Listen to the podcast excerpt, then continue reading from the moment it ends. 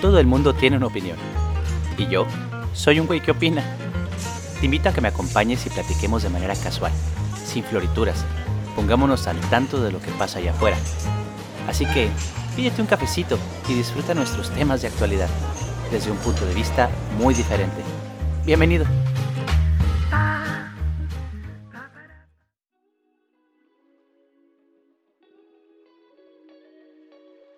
Muy buenas a todos, les saluda un güey que opina.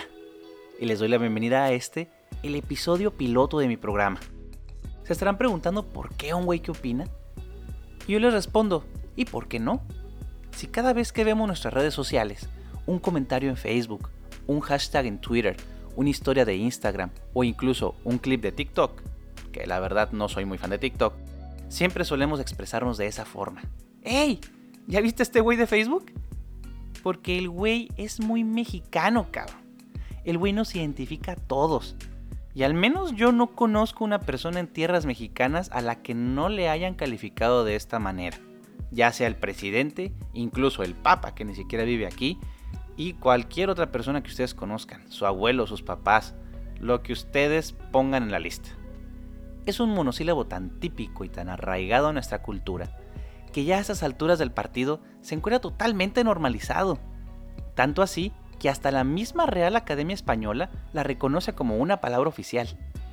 Aunque el diccionario la define limitadamente como una persona tonta, sabemos que güey va más allá de cualquier concepto que le quieran dar, porque es capaz de ser todo y a la vez no ser nada. El güey puede ser sujeto o adjetivo, y no todas las palabras gozan de esa cualidad. Entonces, para no hacer tanto rodeo ni tanto pedo, un güey que opina lo simplifica. Soy un individuo que desea compartir al mundo esos temas de actualidad que para todo quieren adornar, formalizar, sensacionalizar y tratar como si fueran algo serio. ¿A poco ustedes cuando van por unas chelas se ponen a platicar como si estuvieran en la oficina? Y como sé que obviamente no me van a responder que sí, la intención es platicarles de una manera más relajada. Algunas sin mucha mamada y otras que a veces van a meritar subirse al tren del mame.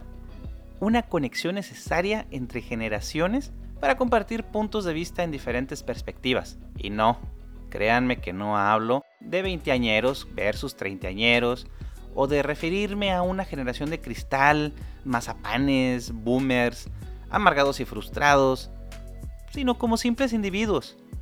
Unos quizá con más experiencias que otros, sin importar la edad, clase social o a qué chingados se dediquen en este momento.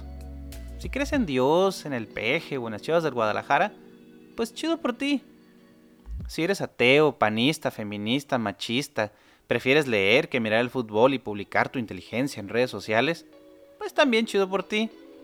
Ya sea que seas un erudito, un fitness o simplemente te encante la chingadera, aquí todos son bienvenidos. No importa de dónde vengas.